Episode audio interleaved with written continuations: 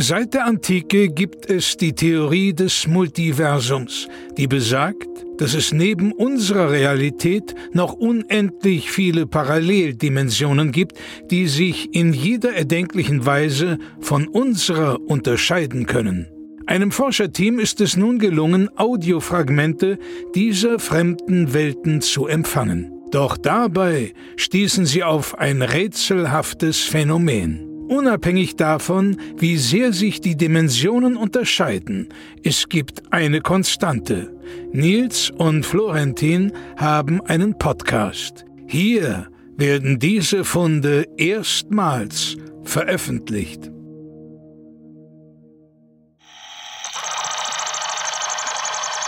Dimension NZ21CZ1179EX99 Departanten. Hallo, 1, 2, 3, Test. Test, Test. Hallo, Ah, guten warte Tag, Test. Ich nicht, Moment, ich glaube, da kommt ein Signal. Können Sie, mal- können Sie mal was sagen, Herr ja, Bumhoff? ich schneide es einmal. Da haben wir einen Ausschlag. Ja? Es funktioniert. Es funktioniert tatsächlich. Hallo Welt! Es funktioniert. Ich Oh. glaube, wir haben hier was Neues erfunden. Wir haben was richtig Gutes. Wir Ähm, können unsere Stimmen aufzeichnen. das ist fantastisch. Und äh, wir müssen das hinterher dann auch abspielen können, natürlich. Ne? Ja, natürlich, klar. Ja. Man müsste sich das anhören können. Und wir könnten das natürlich auch verbreiten, sodass viele Leute da draußen sich diese Aufnahmen anhören Das können. ist eine Audiozeitung. Wir haben die Audiozeitung. es ist eine Audiozeitung. Ah, wir brauchen einen anderen Namen. Audiozeitung ist zu lang. Hm. Und es muss internationaler sein. Ich meine, das muss in der ganzen Welt funktionieren. Die dominante Sprache. Ja, Englisch hat sich gerade durch, gegen Schweden äh, durchgesetzt Ah, auf dem internationalen Engländer. Ich habe zwölf Jahre in der Schule Schwedisch gehabt und ich war richtig gut. Ich hatte eine 3 Plus in Schwedisch. Jetzt umsonst. Und jetzt müssen wir wieder auf Englisch umswitchen. Oh, hoi, hoi. Wie wär's denn mit äh, sowas wie, naja, es ist ja so eine Art Boot, in die wir sozusagen die Zuhörerinnen und Zuhörer reinholen. Ich mag das Bild. Es ja. ist so eine Art Boot. Also es ist ja eine Zeitung, liest ja jeder für sich alleine, aber wir holen die Leute so ins Boot. das Audioboot. Das Audioboot. Ja, das sind Boot, Bootaudio. Bootaudio. Bootaudio. Bodaut, Bodaut, So ein Bootaudio? Bodaudium. Bootaudio? Das Bodaudium, es wäre eher Latein dann, ne? Bo- Ja. Das Das Bootaudium. Bodaudium Infernale. Mhm. Meinst du nicht, dass das Lateinisch vielleicht ein bisschen abschreckend ist? Vielleicht. Ich finde Englisch besser, wenn wir sagen, hier ist nicht Boot, sondern eher Pot. Pot. Ja. Ja. Pot. Und dann ist es ja sozusagen etwas, was wir in die Welt hineinwerfen. Das ist ja was Geworfenes. also Throw. Boat Throw. Nee, also ich dachte eher so an, äh, äh, wie man, wenn man eine Angel schnurrt. To cast. ah, ähm, Podcast. Engel, Engeln.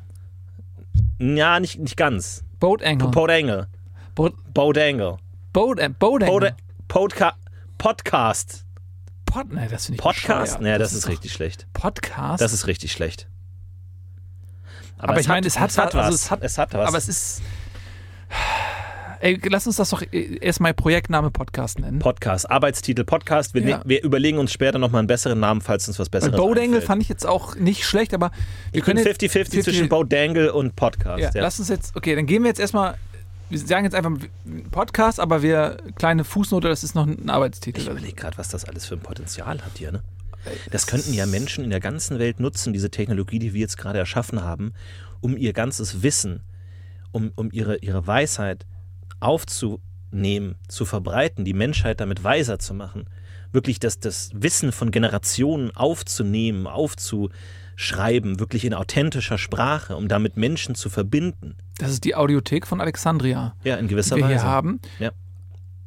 Früher musste man vor unserer Erfindung, die wir vor wenigen Minuten jetzt zum ersten Mal getestet und deren Funktionsweise auch bewiesen ist, vor dieser Erfindung mussten die Leute Bücher schreiben. Mhm. Und überleg mal, Herr Kollege, wie die jetzt in 50, in 100 Jahren herabblicken werden Ja. auf sowas wie Bücher, auf Pergamentrollen, wo das jedes Wort einzeln aufgeschrieben werden musste, wo du jetzt von den großen Meistern ihres Fachs ein, ein Audio Ja. Fragment, ein Buch, eine Rolle, wie auch immer man, ein Podcast, quasi du gehst dann Oder in die Bodangle. Bodangle, du gehst dann in die Bodangle-Bibliothek Mhm. und sagst, ich möchte gerne von Albert Einstein die Relativitätstheorie erklärt bekommen. Der Mensch hat Zugang zu unendlichem Wissen, das aufgeschrieben werden kann. Wobei ich ja heute sagen muss, viele der heutigen Bücher sind ja eher, sag ich mal, Belletristik, Unterhaltungsliteratur.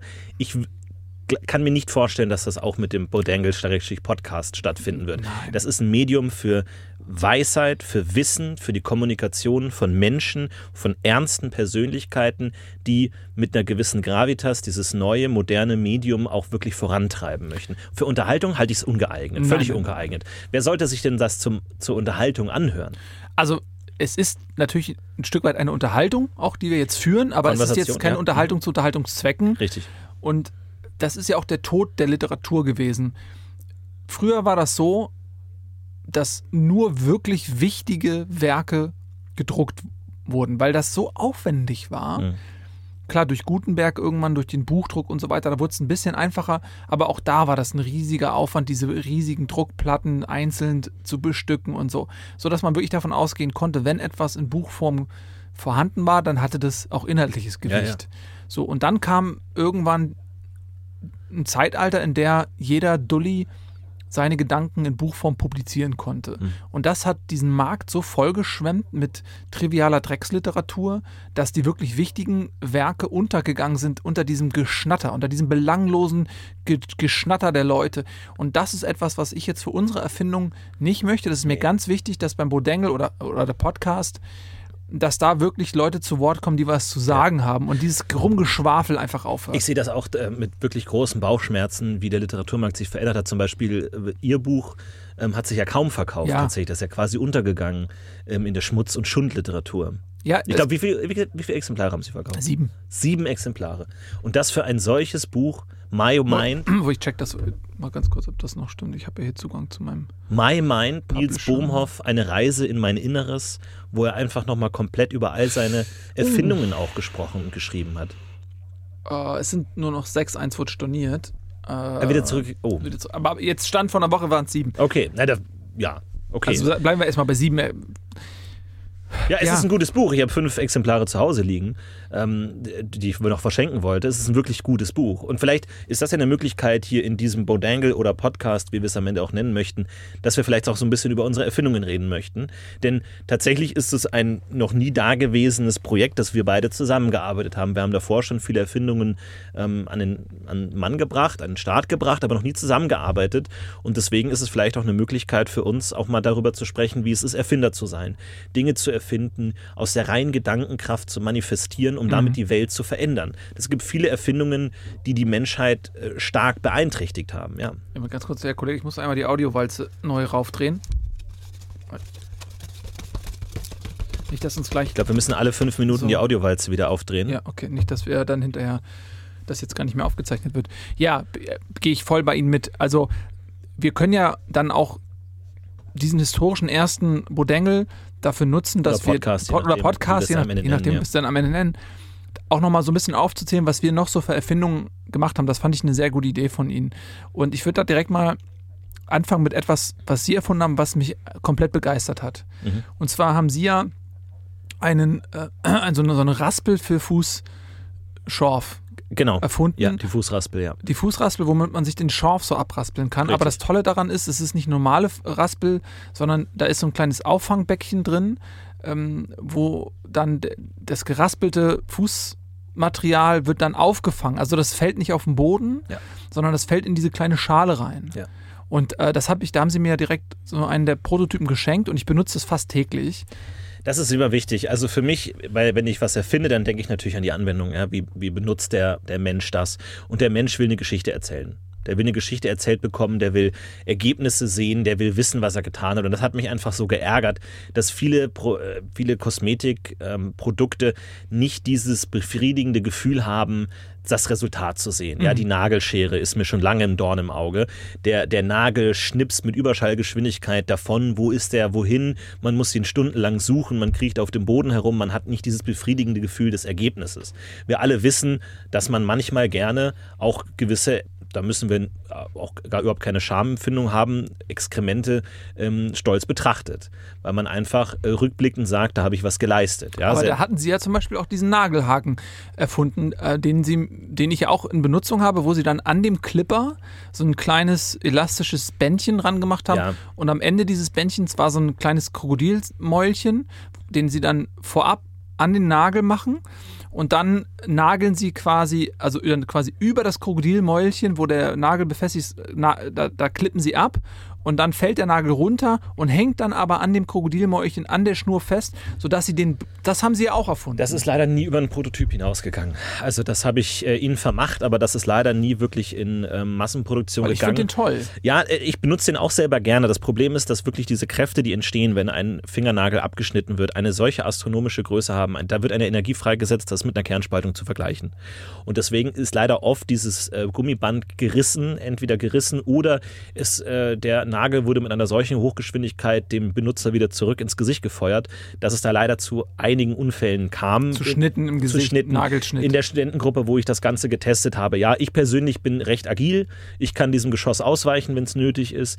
Aber ähm, die vielen Studenten mit, hatten auch sehr weiche Haut. Da hat das eben ähm, Wunden hinterlassen, weswegen das dann nicht zu einer Patentzulassung kam, wegen ähm, ja, Todesgefahr. Deswegen kam es dazu nicht. Ähm, aber äh, das war tatsächlich ein großes Projekt von mir, was ich leider an den Nagel hängen musste.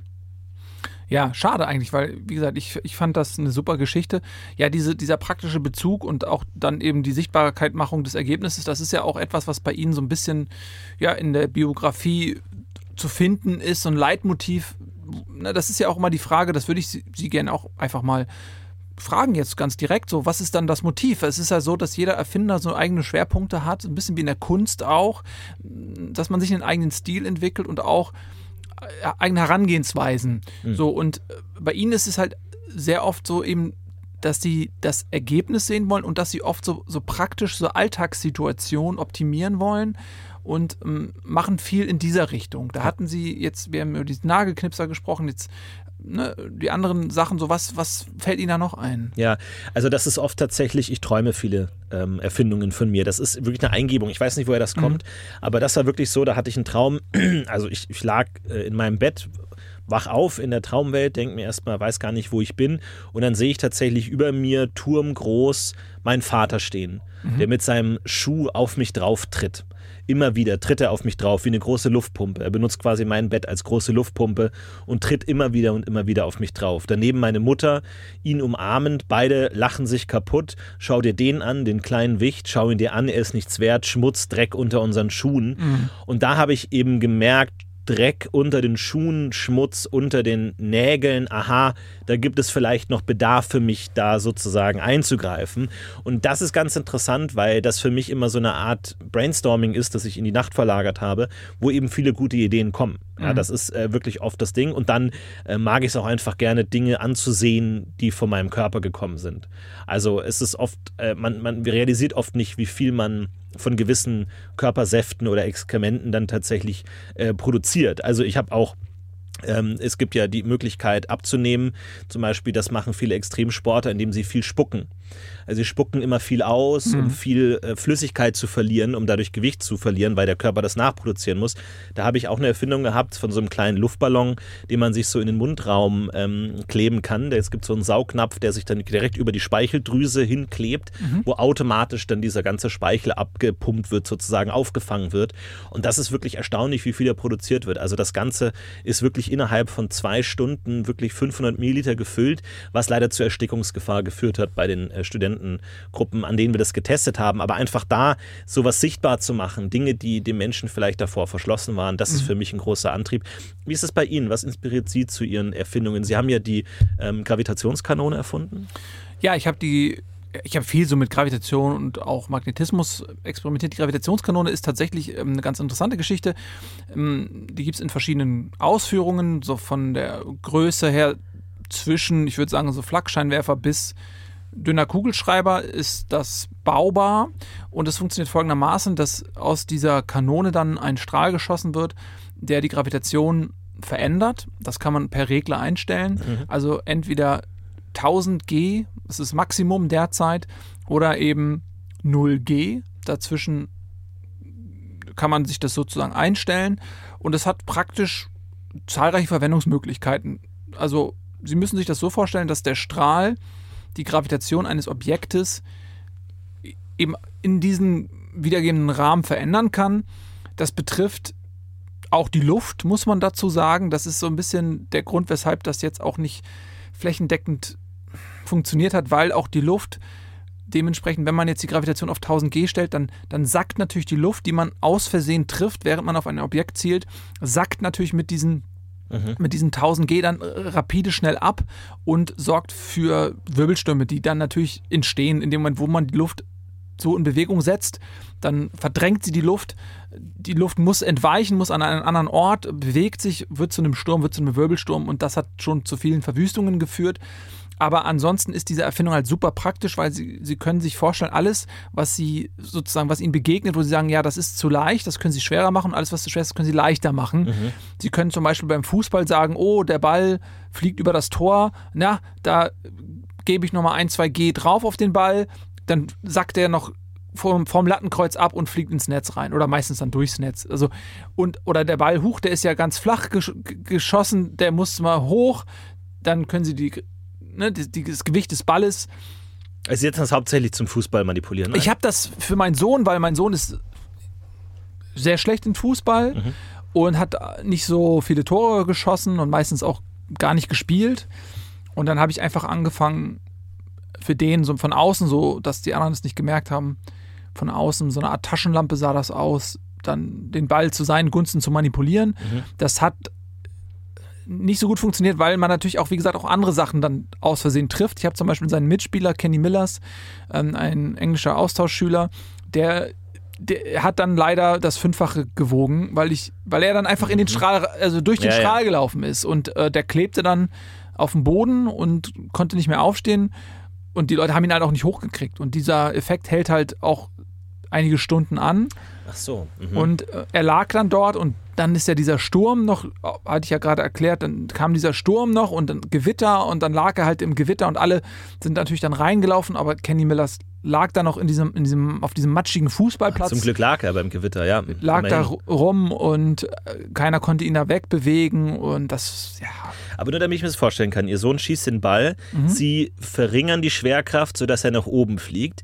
Jetzt meinten Sie aber gerade, der Effekt bleibt bis zu Stunden bestehen. Das heißt, Ja. der Ball fliegt dann stundenlang nach oben. nee, sie können dann ja wieder den nochmal abschießen und wieder auf die ursprüngliche 1G. Ach so, okay, man kann das auch, wieder ersetzen. Ja, Sie können es überschreiben. Ah, ich verstehe. Das, also da können Sie zum Beispiel bei, ich arbeite dann auch dran für Raketenstarts, dass ich die Rakete dann leichter mache. Mhm. So, aber auch das ist nicht so ganz ohne, weil natürlich dann auch die Luft um die Rakete herum aufgewirbelt wird und dann gibt es um die Rakete herum eventuell einen Sturm und wir wissen alle, bei schlechtem Wetter wird der Raketenstart abgesagt, Mhm. sodass äh, das hat das auch nicht so richtig funktioniert. Ja, Können Sie uns technisch ganz kurz ein paar Stichpunkte erläutern, wie das Ganze funktioniert? Also wie. Ja.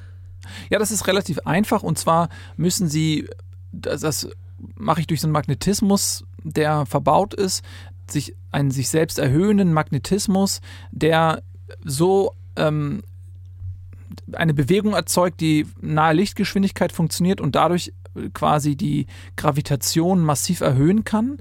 Und das können Sie dann einstellen, wie in welche Richtung der Magnetismus funktionieren soll. Stellen Sie sich das vor wie eine dauerhafte Beschleunigung. Ne? Wenn, wenn die Magneten in Reihe geschaltet sind, dann geht das wahnsinnig schnell. Äh, Das ist überproportional, steigert sich dann sozusagen diese Geschwindigkeit. Dadurch können Sie die Gravitation in einem sogenannten Gravitationscontainer, der verbaut ist in der Anlage, sammeln und können den dann wirklich ganz zielgerichtet abgeben, diese, diese überschüssige Gravitation. Quasi der F-Effekt. Das ist der F-Effekt, genau.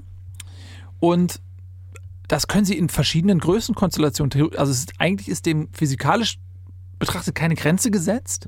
Der, wie gesagt, der größte, den ich jetzt gebaut hatte, hatte ungefähr Flaggscheinwerfergröße. Das ist so, von der, wer noch nie einen Flaggscheinwerfer gesehen hat, das hat ungefähr so die Größe von, wenn, Sie einen Ocelot, wenn Sie die Vorder- und die Hinterfüße eines Ocelots nehmen und ziehen den lang. Also die Maximallänge wäre der. Spann, also die Spannen, also die, die horizontale Spannweite quasi, wenn man. Ja. Oder nach oben und unten. Nee, Hampel- also das ist ja egal. Das ist ja sozusagen dann der Radius, wenn Sie so wollen. ah ja. Mhm. Und ja, es ist jetzt auch, wer, wer jetzt noch nie einen, einen Ocelot nicht vor Augen hat, das ist, wenn, wenn Sie jetzt einen Braunschnabler haben. Mhm. Wenn Sie jetzt den Braunschnabler unter, eine, unter so eine Hydraulikpresse legen und machen den ganz platt, Mhm. so der hat ja eh schon so eine rundliche Form, Ja. dann hat er ungefähr, würde ich sagen, vom Umfang her ungefähr Schlag, Flag- Flaggscheinwerfer. Ah, okay. Von der Mhm. Größe. Ja. Ja. So, dass jeder ungefähr weiß. So, das sind jetzt die Prototypen. Ja. Die, also das geht aber rein theoretisch können sie fast Plan Planetengröße. Das, Ich wollte gerade sagen, was passiert, wenn ich jetzt dann nicht den, den, das Kind treffe, sondern den Boden? Kann ich die Schwerkraft der Erde erhöhen und verringern? Hat das nicht katastrophale Effekte dann? das kann katastrophale Effekte haben. Wenn sie die Schwerkraft der Erde jetzt massiv erhöhen, würde natürlich jetzt die gesamte Konstellation zwischen Mond, Sonne und so weiter, wenn, also der Mond würde angezogen werden, würde auf die Erde knallen, würde natürlich dann fast wie ein gigantischer Komet wirken, würde die Erde äh, ja, in, in mehrere Teile zertrümmern sozusagen. Mhm. Das ist so, als wenn sie mit einer Kanonenkugel auf einen Apfel schießen. Deswegen ist das nicht ungefährlich. Also es sollte jetzt Ja, mhm. nicht Ja, klingt- im, im ja. Kaufhaus für jedermann, man sollte schon eine Prüfung oder so, ein Eignungstest ist schon vonnöten, würde ich jetzt rein sagen. Weil es kann natürlich auch immer wieder dann zu Unfällen kommen. Das ist ein spannendes Projekt auf jeden Fall, ja. Es ist, ich bin gespannt, wie es weitergeht. Meine letzte Erfindung war ja, ich habe den, den mittelgroßen Löffel erfunden. Aha, Also es gibt ja den Teelöffel und den Esslöffel. ja. Aber ich habe dann doch im Alltag relativ oft gemerkt, dass es Situationen gibt, wo ich mit beiden nicht zurechtkomme. Wo mir der Esslöffel zu groß und der Teelöffel zu klein ist. Ja. Und deswegen habe ich den mittelgroßen Löffel erfunden, Aha. der so dazwischen liegt, wirklich von der Größe, Ja. wo man wirklich sagt, ah, ich esse zum Beispiel da gern Milchreis damit. Milchreis in so Schalen, wo ich immer das Gefühl hatte, das ist zu viel, das ist zu heiß, gerade wenn da noch eine Kirsch irgendwie äh, Füllung mit drauf kommt, das ist zu viel auf dem Esslöffel. Da habe ich jetzt den Mittellöffel. Ah, das ist auch schön. Und der ist natürlich speziell für, Sie sagten jetzt Milchreis und so, also wo der Kleine zu klein ist und der Große zu groß. Genau, äh, Milchreis, ähm, Pudding-Desserts, äh, oft Dinge, wo mehrere Komponenten gleichzeitig auf dem Löffel balanciert werden müssen und der, der normale Teelöffel da einfach zu klein wäre. Mhm. Ja, finde ich wunderbar. Ich hatte jetzt das, die Magnetmatratze. Mhm. Das war noch ein jüngeres Projekt von mir. Und zwar habe ich festgestellt, dass die Matratze sehr unbequem war, auf der ich geschlafen habe. Mhm. Und dann habe ich mir überlegt, so jeder Mensch hat eine andere Körperform und eigentlich braucht jeder Mensch eine individuelle Matratze. Weil man kann sich immer nur annähern zu dem, was man wirklich braucht, aber es wird nie perfekt sein. Der Schlaf wird nie perfekt sein. Und dann habe ich mir gedacht, ja, aber was ist denn mit einer Matratze aus Magnetkraft? Und dann habe ich sozusagen so einen Pyjama entwickelt, so ein Ganzkörper-Pyjama, Mhm. den man sich überstreift, also auch, auch mit so Haube für den Kopf. Und der ist halt magnetisch. Und dann legt man sich so auf eine Fläche, die dann dafür sorgt, dass man darauf schwebt. Mhm.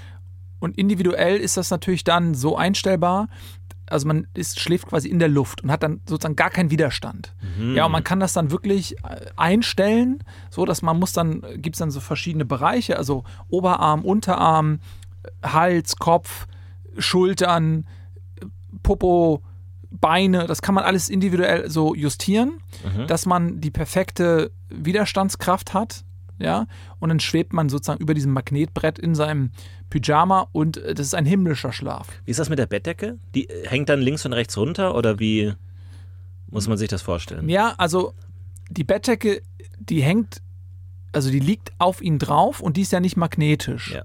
Also Sie können auch eine Magnetbettdecke Bettdecke haben, das ist aber ein bisschen komplizierter. Sie können Ihre ganz normale Bettdecke benutzen, die liegt dann quasi auf ihn drauf wie ein Mhm. Zelt. Sie sind sozusagen oben die, die Oberstange des Zelts. Mhm. Verstehen Sie? Ja. und die Bettdecke, die, die fließt so an ihn runter. Mhm. Das Problem ist, dass die oft dann runterfällt. Ja. Und dann, wenn man sich nachts so ein bisschen bewegt. Deswegen habe ich mir überlegt, dass man die Bettdecke unten, also dass man so einen Schlauch draus macht. Ah, so ein Schlafsack, ja. Schlafschlauch. Nee, einen Schlafschlauch. Ach so, Ja, das ist kein Schlafsack. okay. Nee, ein Schlafschlauch. Und den habe ich auch dann beim Patentamt angemeldet als Schlafschlauch. Okay. Und das ist wichtig, da auch eine Differenzierung. Und sie dürfen eigentlich gar nicht meine Erfindung jetzt äh, Schlafsack nennen. Das tut mir leid, das, werden, das schneiden wir raus. Ja. Das schneiden wir raus. Und wie kommt man da wieder raus? Also angenommen, ich liege jetzt in dem Bett. Mhm. Wie, wie komme ich wieder raus? Ich schwebe dann in welcher Höhe? Was ist das ungefähr so von der Schlafhöhe dann? Ja, sie, das sind so 20 Zentimeter über. Ah, okay. Ja. Und wie, also wenn ich da jetzt wieder raus will aus dem Bett?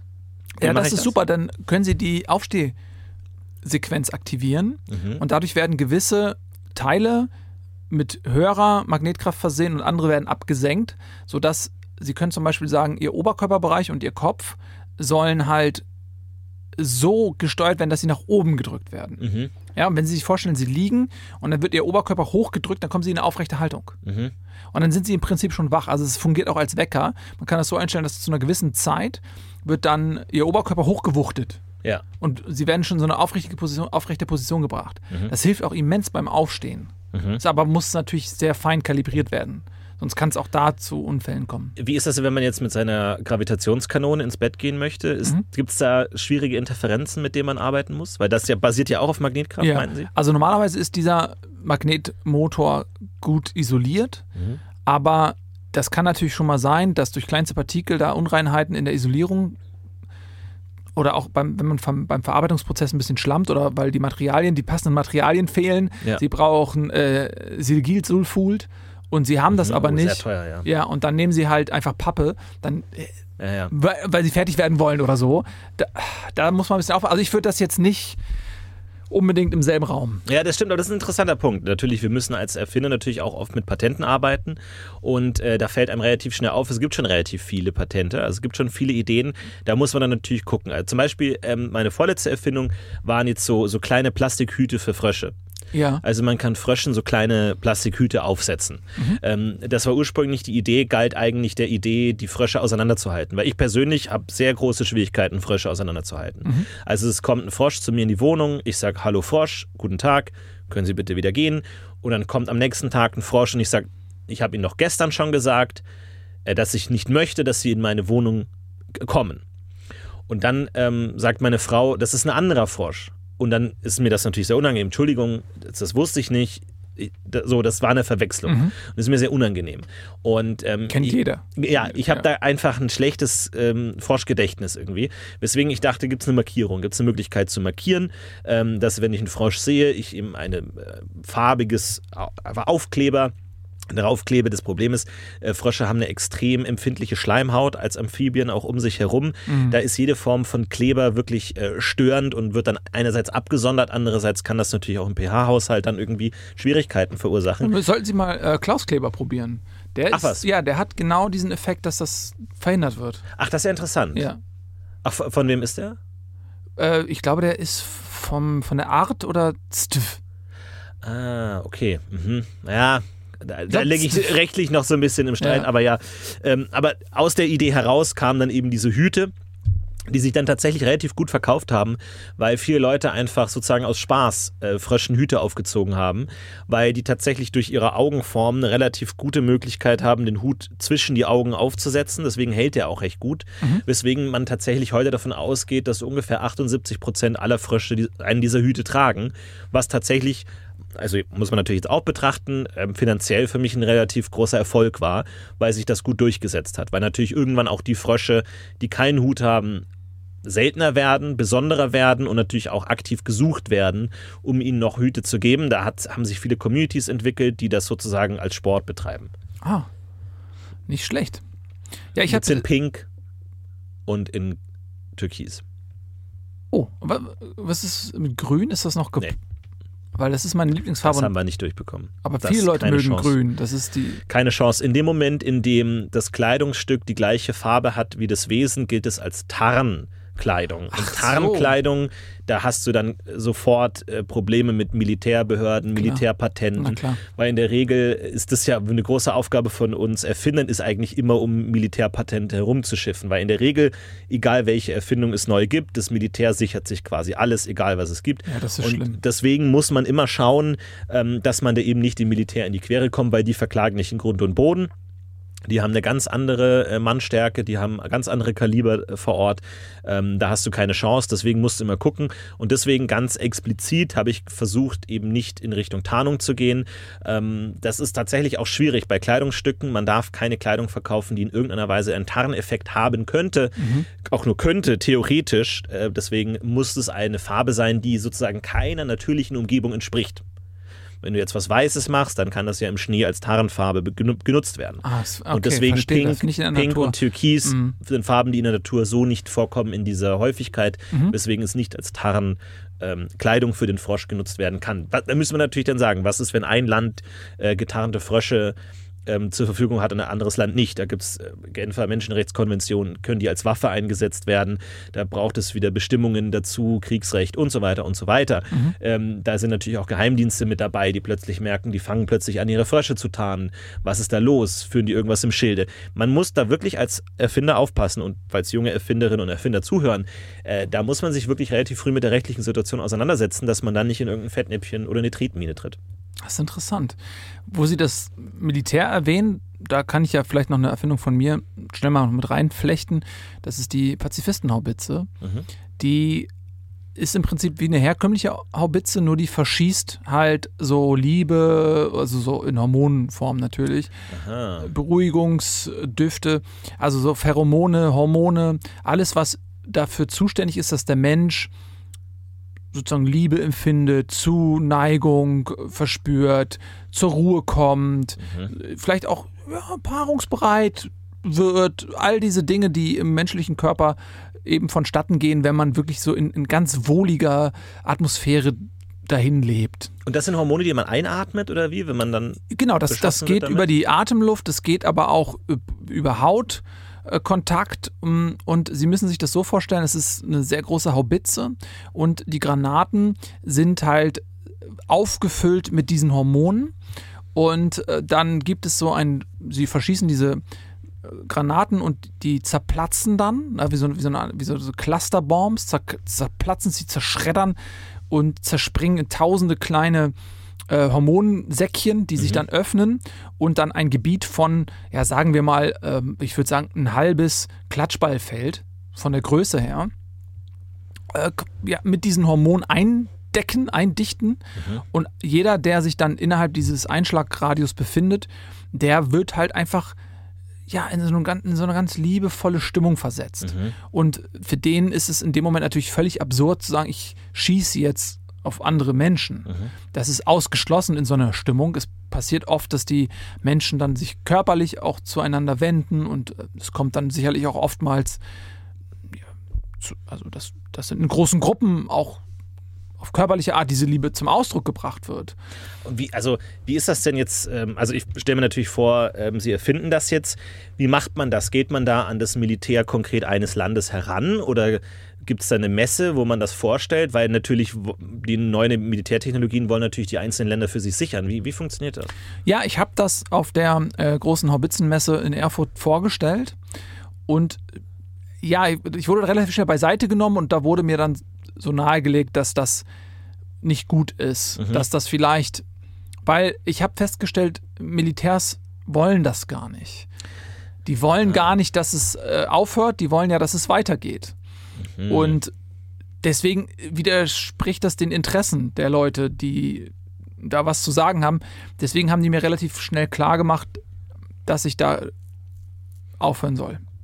Ja, wäre natürlich interessant, ein- einen Krieg zu beobachten, wo beide Seiten diese Waffen einsetzen, wo man sich sozusagen in die Ja. Kampfesunlust schießt und dann Genau. es endet einfach. Da würde man ja sein, erst, würde man erstmal sagen, das ist eine gute Idee. Ja. So, ne?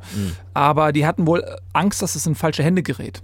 Weil natürlich, wenn jetzt jemand sagt, okay, ich äh, bewaffne mich bis an die Zähne mit diesen pazifistischen Granaten und die zünden das im Supermarkt oder die zünden das irgendwo, wo es halt nicht gezündet werden soll und auf einmal mögen die Leute sich alle. ja. Und das stört ja, also klar, an der Front, wo es wirklich zu militärischen Auseinandersetzungen kommt, kann das natürlich dann auch dazu führen, dass die kollabiert, die Front und Offensiven vielleicht scheitern deswegen. Es kann aber auch einfach im Alltag natürlich gefährlich sein, wenn die in falsche Hände geraten.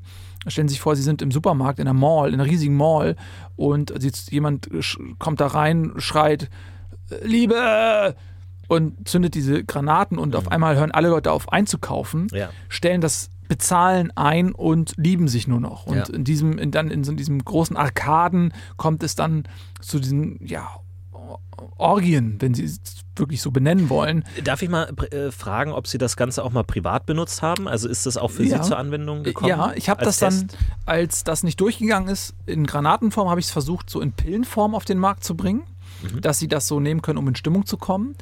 Äh, Das liegt aber gerade noch bei der Prüfung, weil es ist deutlich schwieriger in der, im Pharmabereich neue Produkte Oh ja. das Ja, ist das- das stark reguliert ja. und das ist seit zwei Jahren liegt das da zur Prüfung vor. Ich rufe da mehrfach die Woche an Ja. und das kommt offensichtlich nicht so gut voran in der Bearbeitung. Da hakt es noch irgendwo. Vor allem in Frankreich. Frankreich ist, äh, glaube ich, eines der härtesten Patentsysteme, die es gibt. Also ich habe ja äh, vor einigen Jahren entwickelt die Uhr de France. Mhm. Also es ist eine Uhr, die die Form von Frankreich hat. Mhm. Und im Grunde ist es einfach eine ganz normale Uhr, die halt nicht rund ist, sondern halt ja, Frankreich dieses Rechteck so Ja. im Grunde hat. Ja. Ähm, und das war ein extremer Verkaufsschlager in Frankreich. Also es glaube ich mittlerweile fast jeder Haushalt in Frankreich hat so eine Uhr de France. Und ähm, da musste ich mich auch mit den französischen Behörden auseinandersetzen, weil das sind natürlich, also das hat sich natürlich ganz gut verkauft. So und ähm, deswegen äh, wirklich da auch meine Empfehlung, haltet euch fern von Frankreich. Da gibt es unfassbar viele Behörden, da gibt es dann noch irgendwelche besonderen Bünde der, der Erfinder, die dann jeweils die Patente versuchen zu verteidigen gegen Mhm. andere, Ja. weil man natürlich da auch so ein bisschen staatsskeptisch ist Klar. und versucht dann natürlich auch viel in Privathand zu haben und natürlich dann äh, das manchmal nicht anerkannt wird und die natürlich sehr für Individualismus und Freiheit stehen, wo dann doch jeder erfinden kann, wie er will und dann wohin fließt das Geld und so. Also das ist wirklich ähm, schwierig, da würde ich aufpassen. Ja. Ja, zumal auch sich das Land Frankreich ja auch in stetem Wandel befindet. Da gibt es ja immer wieder Gebiete, die ihre Unabhängigkeit erklären, dann ja wieder doch nicht. Diese Wankelmüt diese französische Wankelmütigkeit, Mhm. die sich dann auch in der Geografie widerspiegelt. Und dann hat man ja oft das Problem, dann hat man sich diese Uhr gekauft nach den aktuellen französischen Staatsgrenzen und ehe man auf die Uhr guckt, sind die Grenzen an anders. Ja, Ne?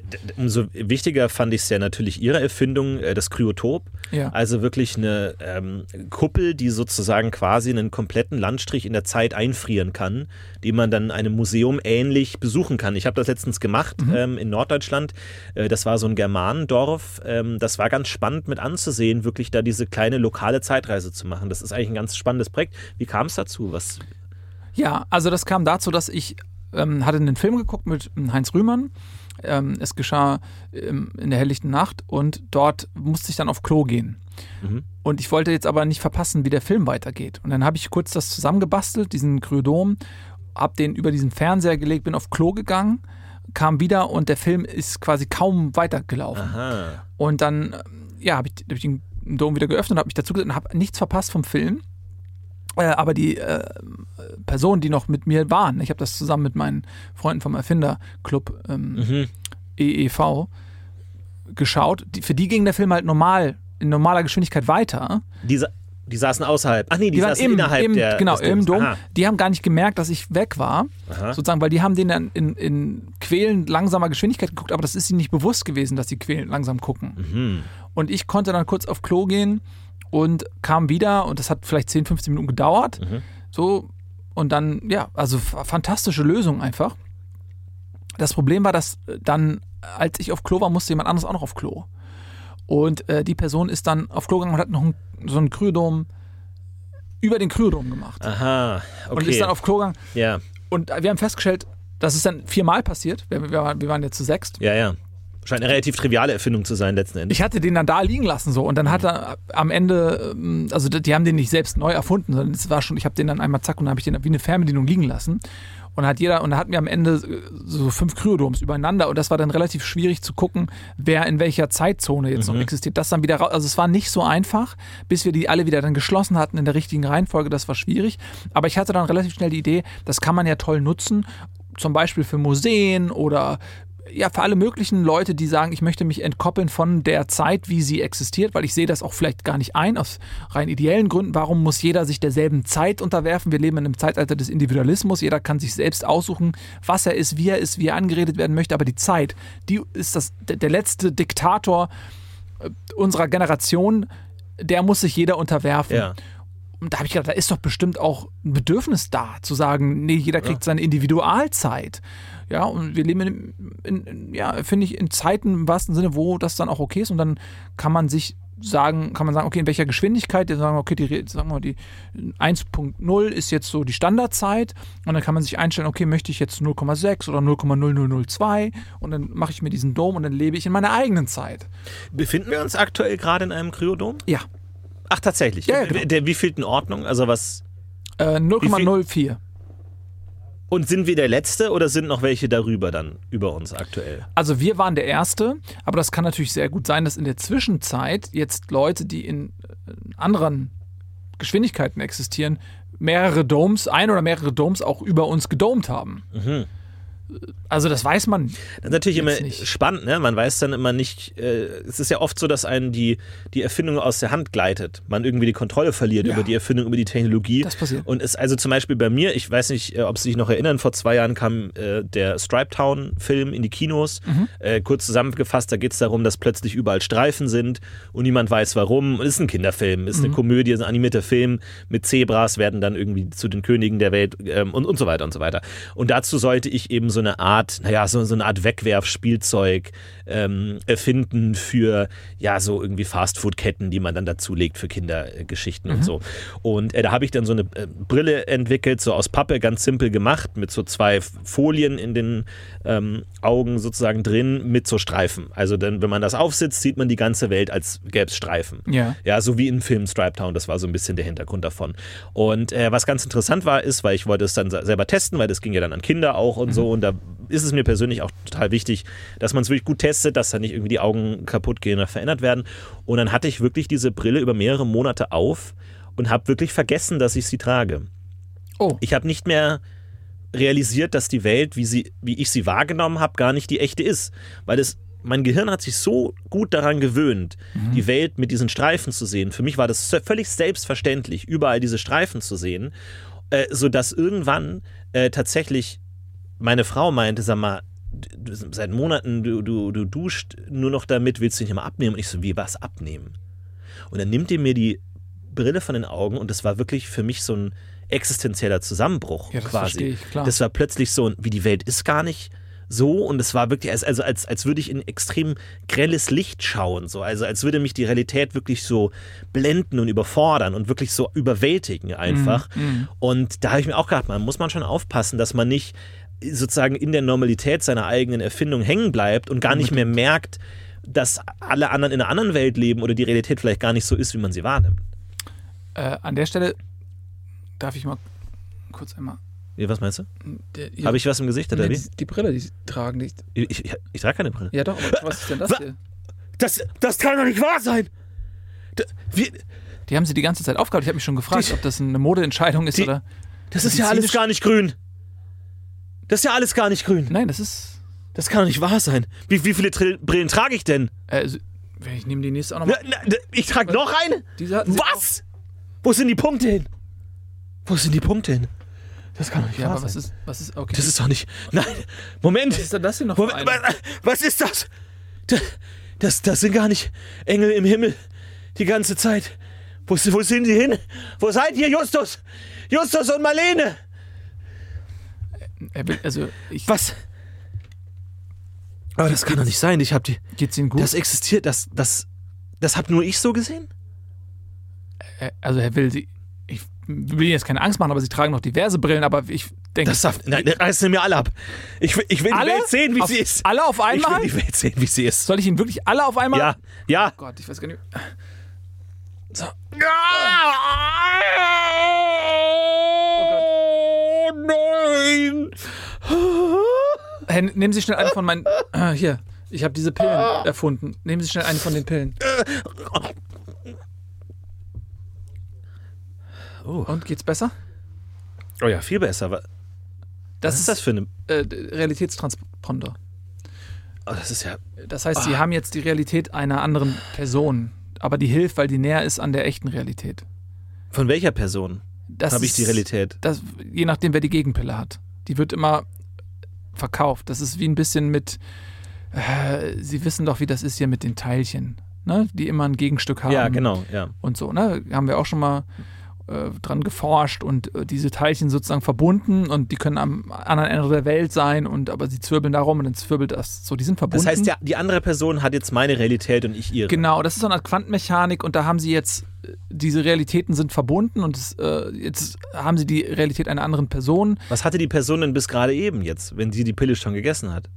Ja, das wird, also es gibt ja die ähm, Alpha-Pille und die Omega-Pille und in aller Regel hat die Alpha-Pille erstmal ist dominant Mhm. Das heißt, sie übernehmen erstmal die Realität einer anderen Person. Das ist ja auch, sie können das natürlich auch anders machen. Ne? Sie können auch sagen, sie wollen die dominante, Ah, die, die man dann zuerst. aber das hätte jetzt in dem Fall ja keinen Sinn ergeben, Ja. deswegen habe ich ihnen jetzt diese gegeben und sie erleben jetzt die Realität eines anderen Menschen. Also das heißt, das empfinden, sie heller. empfinden das Es auch. ist heller geworden, ja, irgendwie. auch. Also wenn sie jetzt körperliche Impulse spüren, Ja. wenn sie irgendwas empfinden. Ich spüre, was der andere spürt. Ja, ja. Ich sitze gar nicht. Ich, ich fühle mich gar nicht so, als würde ich sitzen. Ja, weil ver- vermutlich der Gegenpart gerade steht. Ich spüre spür den Stuhl gar nicht. Ja, genau. Weil der Gegenpart, also wenn jetzt, das ist ja das Tolle, sie wissen nicht, was, das ist ja das Interessante, daran, sie wissen nicht, was der jetzt als nächstes macht, die Person. Oder auch wer die ist. Das, ja, ne? Also die, ist die alt, ist die jung, ist die Frau, ist die Mann, das ist, man weiß es Die nicht. Person fühlt sich jetzt so, als würde sie sitzen, obwohl sie gar nicht sitzt. nee, die Person, sie haben jetzt ja die Omega-Kapsel. Ach, es geht nur in eine Richtung. Es geht nur in eine Richtung. Ah, Genau, weil das Problem ist, beide, also ich habe auch mal zwei Alphas probiert, aber dann äh, sind diese beiden Realitäten im stetigen Kampf.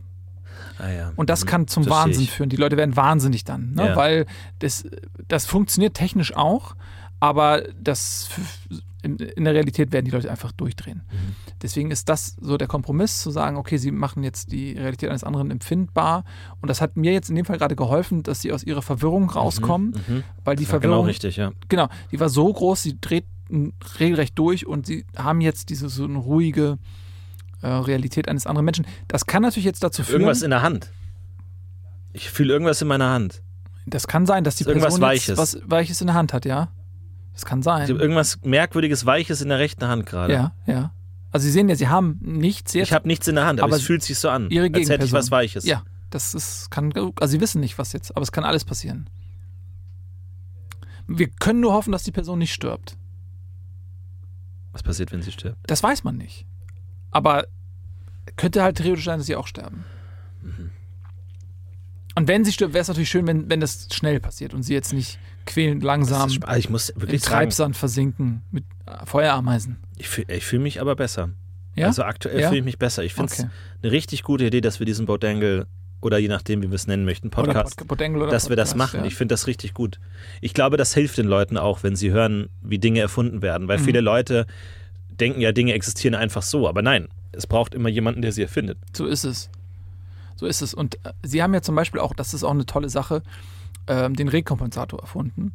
Wir alle wissen ja, dass äh, durch das fast ausgestorben sein der Rehe die Wölfe und andere Beutegreifer, die sich eigentlich an Rehen labern, laben, dass die ähm, kurz davor standen, Krieg zu erklären, der Mhm. Menschheit. Weil wir wissen, klar, sie, wir haben sie gefüttert, die Wölfe, ja, aber das ist nicht das Gleiche für einen Beutegreifer, totes Fleisch zu fressen gegen den Hunger, okay, aber dieser Jagdinstinkt bleibt ja noch. Und immer mehr Wölfe sind ja in die, in die Dörfer rein, weil die Rehe nicht mehr da waren. Und jetzt haben sie diesen Rekompensator erfunden. Und Ja. da gab es ja auch ganz erstaunliche, erstaunliche Effekte dann. Ja, das ist ganz interessant, weil letzten Endes äh, hat sich herausgestellt, dass alles, was der Beutegreifer beim Reh erkennt, eigentlich nur die Fellstruktur ist. Wie, wie sie aussieht, wie das Fell schimmert. Also man muss sich vorstellen, so ein Beutegreifer schaut in die Welt hinein und sieht ganz anderes als wir be bestimmte Aspekte hervorgehoben. Ja, die Farbe seiner Beutetiere oder in dem Fall eben so die äh, Fellstruktur. Ja, also da, der sieht irgendwie ein Tier und hat überhaupt kein Interesse und ein anderes, das äh, regt sein Interesse, das sieht er ganz deutlich und grell. Ähm, und äh, das war eigentlich ganz einfach. Es bedarf eigentlich nur einer simplen Bürste, die eben sämtliche Tiere auf diese Feldstruktur eines Rehs bürsten kann. Weil letzten Endes ist das ein einfacher Friseurtermin. Das kann man im, im Feld machen, im Wald machen. Und man frisiert die quasi um. Und dann hat ein Kaninchen sozusagen diese Oberfläche, wie sie ein Reh hat. Und dann wird es von einem Wolf auch als Reh wahrgenommen Ah. und kann einfach gerissen werden direkt auf der Stelle. Ähm, es gab tatsächlich leider den Fall, dass ähm, einer unserer Tierärzte und Förster ähm, diese Bürste verloren hat. Mhm. Und wir wussten nicht, wo die ist. Und wir hatten die Vermutung, dass sie tatsächlich irgendwo gefunden worden sein musste, Ja. was natürlich ein riesiges Problem ist, Na wenn klar. jetzt plötzlich Menschen anfangen, sich damit zu frisieren, Mhm. ähm, irgendwie ihren Hund zu frisieren oder sich selbst oder was auch immer, ähm, weil das natürlich dann sofort wahrgenommen wird von Beutegreifern. Und da kam es leider zu einem 16-fachen ähm, ja, Totschlag ähm, Nähe Rügens, wo tatsächlich ein Wolf in eine Familienwohnung eingedrungen ist und dort wirklich alles vom äh, Vater, Mutter, Kind bis zum ähm, Hund äh, gerissen hat, einfach weil sie alle äh, aussahen wie Rehe letzten Endes. Mhm. Und ähm, das war leider eine große Tragödie, ja. Das, das ist halt, oh, darüber haben wir auch geredet, ne? Also Erfindungen, die sozusagen die eigene äh, Kontrolle verlieren irgendwo, wo man nicht mehr wirklich den, die Kontrolle darüber hat. Ne? Also das ist ja, das ist ja ganz interessant. Mhm. Ja, das, je mächtiger eine Erfindung ist, desto größer ist ihr Vernichtungspotenzial. Das Mhm. ist ganz klar. Deswegen sind verantwortungsvolle Hände das Wichtigste. Ja. Äh, wenn man sowas macht. Also ein Erfinder muss nicht nur ein guter Tüftler sein und kreativ sein, er muss vor allem auch moralisch ein integrer Mensch sein. Mhm. Sonst ist man ein wahnsinnig böser Erfinder und wird dann ja auch vom britischen Geheimdienst gejagt. Ja. Naja, ich meine, sie haben ja ganz praktisch ähm, die Pflanze entwickelt, die der Luft CO2 entzieht und konnten somit einen wahrscheinlich äh, Menschheit ausrottenden Klimawandel abwenden. Ähm, das ist natürlich eine Pflanze, die heute wahrscheinlich nicht mehr kontrollierbar ist, so viel wie die gepflanzt wurde, nehme ich mal an. Ja, und das weiß man halt vorher auch nicht. Das ist dann so eine invasive Spezies auf globalem äh, Maßstab, wo man die Auswirkungen auch an einem Hochleistungskomputer schwerlich ausrechnen kann, weil gerade in der Natur so viele Dinge ineinander greifen auf kleinster Ebene, dass es für den Menschen gar nicht vorherzusehen ist, wie sich das dann am Ende ausbreitet. Diese Pflanze ist dann regelrecht zu einer Plage geworden. Mhm. Um äh, diesem Effekt entgegenzuwirken, hat man zahlreiche Kohlekraftwerke errichtet, die eben durchgehend einfach nur Kohle verbrennen und die Energie, ist die überschüssige Energie, die wird dann ähm, einfach in Lichtshows umgewandelt, die einfach, damit die weg ist. Ja. So, ja, ja. äh, um eben diesem, diesem rapiden, unkontrollierten Wuchs dieser Pflanze entgegenzuwirken, Mhm. damit wir auch weiterhin einfach ein Klima haben, in dem wir uns wohlfühlen. Also so, so eine leicht äh, smoghaltige Mhm. Luft, Ja, so, ja. wo man auch man weiß, sich ja, wohlfühlt, ja. das ist auch ein emotionales Gefühl. So man, ne, wissen wir alle auf einmal, als der Smog dann weg war und die Luft richtig rein war, dieses, äh, dieses fast schon dieses, diese Leere in der Lunge. Mhm. Ja, also, Ja, ja. Es ist so, wie wenn man einfach immer nur Wasser trinkt. ja, Stillt den Durst, aber es fehlt irgendwann. es fehlt was. Es fehlt was, man, Ja. man hat dann doch Lust, mal irgendwie was mit einem gewissen Geschmack irgendwie zu trinken. Und tatsächlich reine Luft ist unglaublich la- langweilig. Also Ist unglaublich richtig, ja. geschmacklos, man atmet es nicht gerne ein. ja. Klar, man macht's, um zu überleben, aber man macht es nicht gerne. Es ist Mhm. wirklich ganz merkwürdig. Ich habe schon die ganze Zeit irgendwie so ein komisches Gefühl irgendwie auf den Armen, aber auch auf dem Kopf. ja, Irgendwie so, als würde irgendwas so über mich streichen. ja, das kann sein. Weiß ich gar nicht. Ja. Irgendwas mit Haaren oder so, dass es einfach so über mich drüber streicht. Das kann sein, dass die Ganz Person jetzt okay. vielleicht irgendwie sich auf einem, auf einem Biberteppich wälzt oder so. Mhm. Da- Das kommt vor? Ja, das, das ist klar, natürlich. Aha. Das ist irgendwie interessant. Ist auch über den Rücken irgendwie so wie so eine, wie so eine Bürste irgendwie. Das ist ganz, Ja. ganz spannend eigentlich. Das ist ja ganz angenehm. Könnte auch ein Landwirt angenehm. jetzt sein, der es gibt ja diese, äh, auch von ihnen ja erfunden, fand ich es total schön, diese riesigen Bürsten Mhm. für Kühe, Genau. wo die sich selber dann, Genau, die man am Gebiss. Gebiss festmachen kann, ja, der sozusagen mit der Teleskopstange sozusagen über den ganzen Körper reichen kann, wo die sich eben aus dem Mund heraus komplett selber bürsten können irgendwie. ja. Und da gibt es halt auch immer wieder Menschen, die das einfach für sich gerne nutzen. Ja. Weil die sagen, oh, es kratzt mich am Steiß ja, ja, genau. oder so. Ja. Ist ja auch, vielleicht ja sowas. Ne? Wäre ja super Zufall jetzt, wenn. ne? Naja, es, es würde den Kreis schließen, wenn man sagt, natürlich äh, Erfindungen, die äh, man aus dem Blick verliert, irgendwie, die dann doch wieder zurückkommen eines Tages. Ne? Das Ja. ist dann ganz interessant, weil man ja nie weiß, was man wirklich in die Welt hinaus äh, bringt. Und letzten Endes, klar, man ist der Erfinder, aber man ist nicht der Benutzer, man ist nicht der Verbreiter, man ist nicht der Kunde, man ist nicht der Nutzer. Viele Erfindungen werden ja ganz anders genutzt, als sie ursprünglich gedacht waren. Absolut ja? richtig. Also das ist ja auch ganz, äh, ganz spannend. Irgendwie ist was Feuchtes jetzt irgendwie an der Ja, Hand na- irgendwie. ja. Ganz komisch. Oh, au. Ah, das ist was Scharfes. Ah, au. Ah, irgendwas, ich, irgendwas beißt mich. Irgendwas. Oh. Ah, ah. Was ist das?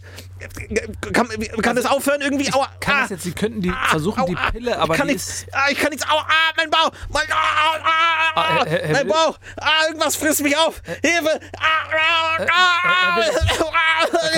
Hilfe mir auf. Man kann da jetzt nichts machen, also. Ähm, Herr Will? Äh, äh, oh Gott, ich muss die Aufnahme beenden. Ähm, Äh, ich beende hiermit die Aufnahme des äh, ersten, oh, wie nennen wir es denn jetzt? Fuck it. Brö äh, äh, Podcast und, ähm, äh, wo ist die Stopptaste? Florentin, Herr Will, ich komm. Herr Will?